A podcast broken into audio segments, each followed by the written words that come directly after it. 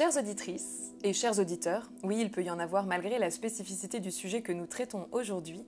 Qui que vous soyez donc, je vous souhaite la bienvenue dans ce nouveau Focus by notre format ultra court dédié à un point d'actualité ou une IA en particulier. Une fois n'est pas coutume, aujourd'hui je ne suis pas accompagnée de mon acolyte expert en IA, Gilles Guéraz. Mais pas de panique, je ne suis pas seule pour autant. Pour aborder ce sujet très important, c'est le docteur Arfi Rouche qui m'accompagne.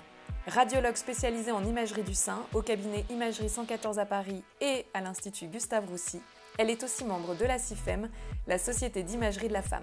Bref, vous l'avez compris, c'est une pointure qui va, à l'occasion de ce mois d'octobre rose, nous éclairer sur l'utilisation de l'IA en mammographie. Intelligence. Intelligence. Artificielle. Artificielle. Générative. Générative. Générative. Tive. Hiatus. Yatus. Bonjour docteur, Bonjour, ça va, tout va bien? Tout va très bien, merci. Bon, super. Merci d'avoir accepté de participer à Iatus. Bah, surtout comme ça, un petit peu à la volée. Alors pour nos auditeurs, je vais raconter un peu comment ça s'est passé. Comme vous le savez euh, sûrement, en ce moment c'est Octobre Rose, le mois où on pense aller se faire un petit check de nos boobies pour s'assurer que tout est OK. Moi, j'ai eu 40 ans en juin, donc en plus de la petite écho de routine, il me fallait cette année faire une mammographie. Un moment délicieux où on compresse nos poitrines entre deux plaques. C'était il y a deux jours. Et vlati pas qu'en me rhabillant, j'aperçois collée au mur une affichette qui informe les patientes que le cabinet utilise une IA, ICAD, pour lire les mammographies. Forcément, ça m'interpelle. Et vous voilà, docteur, sur Yatus. Alors, commençons par le commencement. Ça fait longtemps que vous vous en servez de l'IA Tout d'abord, merci pour l'invitation. Alors euh, oui, on utilise euh, l'IA depuis euh, de nombreuses années, que ce soit à l'Institut Gustave Roussy ou au cabinet, et c'est vraiment devenu un élément très important pour le radiologue pour une aide à l'interprétation des mammographies au quotidien.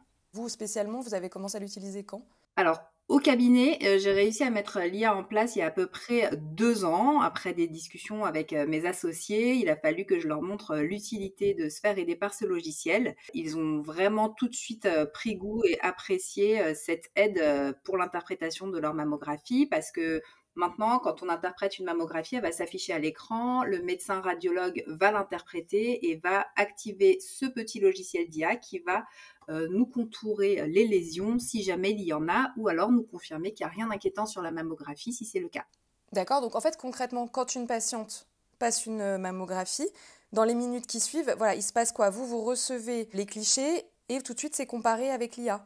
Tout à fait. Quand une patiente passe une mammographie, déjà va être reçue par la manipulatrice euh, ou le manipulateur en radiologie qui va donc lui comprimer les seins dans le mammographe, euh, comme vous l'avez bien dit.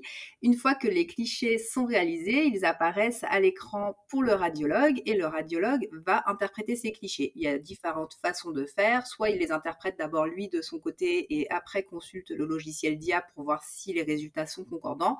Ou alors parfois il y en a qui vont interpréter directement avec le logiciel euh, d'IA pour aller peut-être un peu plus vite.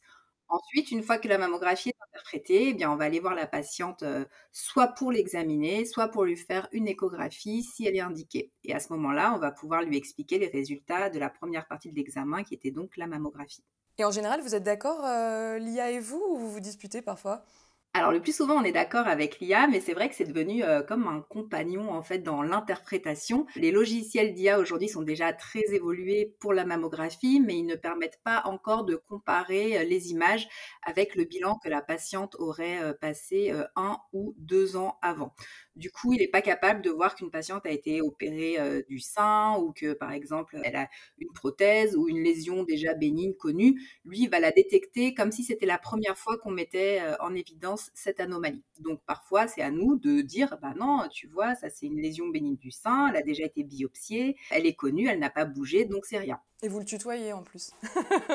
On tutoie le logiciel d'IA, on en parle même à ses collègues. Moi, j'ai d'autres collègues qui interprètent les mammographies à côté de moi et je leur dis, ah là là, t'as vu, qu'est-ce qu'elle m'a sorti? Je suis pas du tout d'accord. Et puis on discute. Non, c'est vraiment une, une personne complémentaire avec nous dans l'interprétation des mammographies euh, dans le quotidien.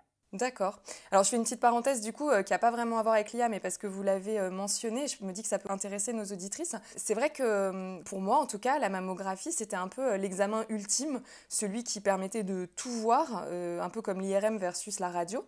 Et en fait, en vous écoutant, je comprends que parfois, il y a besoin de faire un examen complémentaire qui est l'échographie. On voit pas la même chose en fait. Alors, la mammographie, c'est l'examen indispensable pour euh, le dépistage du cancer du sein. Chez toutes les patientes, on va avoir besoin de faire une mammographie, quels que soient leurs risques et leurs antécédents. Après, il y a des patientes euh, qui ont des seins qui sont plus ou moins denses. C'est-à-dire que dans les seins, chaque femme a une proportion différente de glandes mammaires et de graisse. Et en fonction de cette densité mammaire, soit la mammographie seule suffit, effectivement, soit euh, le médecin va être obligé de compléter cette mammographie par une échographie mammaire pour s'assurer qu'il n'y a pas euh, d'anomalie, parce que c'est rare, mais ça peut exister, que des anomalies soient visibles que en échographie et pas en mammographie. Mais ça, c'est votre euh, médecin radiologue qui vous l'expliquera au décours de la mammographie s'il y a besoin ou pas de faire cette échographie. Ensuite, il y a l'IRM mammaire. L'IRM mammaire est à réaliser, mais que dans certaines indications bien ciblées, dont vous pourrez parler avec le gynécologue ou le radiologue. Et il n'y a pas d'IA, du coup, pour accompagner l'interprétation des échographies mammaires alors, pour interpréter les échographies mammaires, il y a des constructeurs qui mettent en place des systèmes d'intelligence artificielle. Euh, effectivement, c'est à l'étude, c'est-à-dire que pendant que le radiologue fera son échographie, eh bien, quand les images défilent à l'écran, ça va entourer la lésion et l'alerter sur le fait qu'il y a une anomalie. Mais c'est euh, encore euh, en étude, ça devrait quand même pas tarder à sortir, effectivement. Dans tout ce que vous m'avez dit, il y a quand même un point qui est ressorti, qui est hyper important, c'est bah, que le médecin est là et euh, va euh, expliquer à la patiente ou euh, procéder à des examens complémentaires s'il estime que c'est nécessaire. Vous, vous êtes membre de la CIFEM, donc une forme d'interprofession de l'imagerie des femmes, si je puis dire, et vous avez vu remonter récemment des plaintes de patientes ou de médecins indiquant que certains cabinets de radiologie n'utilisaient que l'IA pour interpréter les résultats. Autrement dit, pas de double lecture par un médecin. C'est autorisé ça?